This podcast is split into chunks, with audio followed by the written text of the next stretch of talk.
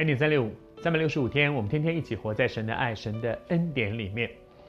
这段时间，我们分享利百加圣经里面这个蒙福的女孩子，神带她从很遥远的地方嫁到另外一个非常不一样的城市、国家，而在那里面，她开始了一个全新的人生。但是她清楚，她清楚知道神要她做这样的一个决定。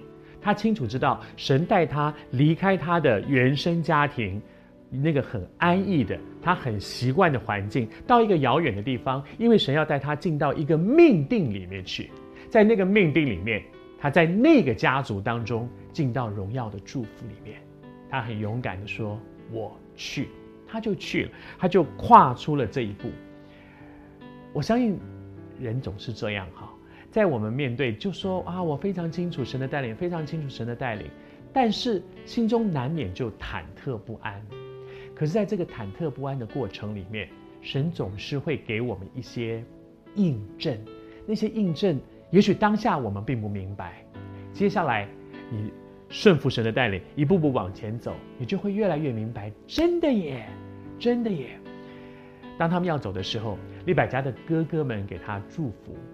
祝福的这段话，我想，对当时利百加恐怕听不大懂，但是我们现在后人读圣经就发现说：神啊，你真的好奇妙哦！我读给你听，哥哥给他的祝福是什么？哥哥给他的祝福是这样，他说：他说我们的妹子啊，愿你做千万人的母亲，千万人的母亲，然后愿你的后裔得仇敌的城门。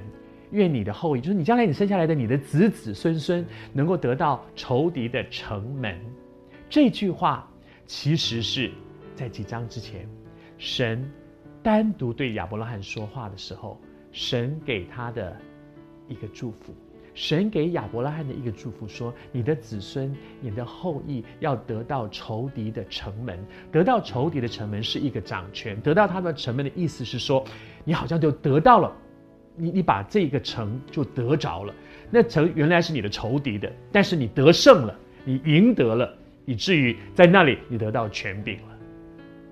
这是上帝给亚伯拉罕的一个祝福，而这个时候，利百加的哥哥们给他的妹妹同样有这样的祝福。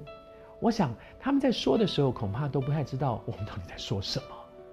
然而，事情真的就是照着这样的去成就。谢谢主，在上帝的恩典当中，亚伯拉罕、以撒、雅各、约瑟这个家族，真的子子孙孙得着极大的祝福。谢谢主，我还是说，上帝在我们的人生当中有很多事情的发展，当下我们根本不懂。当下我们根本不懂事情怎么会这样发展，当下我们根本不懂为什么上帝允许事情是这样发生的，当下我们根本不懂说，哎，你这样说到底意思是什么？但是如果你顺服神，照着神的心意，勇敢的继续往前走，我求主今天透过利百加坚固你的信心，勇敢的继续往前走，你终究会发现，上帝怎么说。事情真的就这么成就。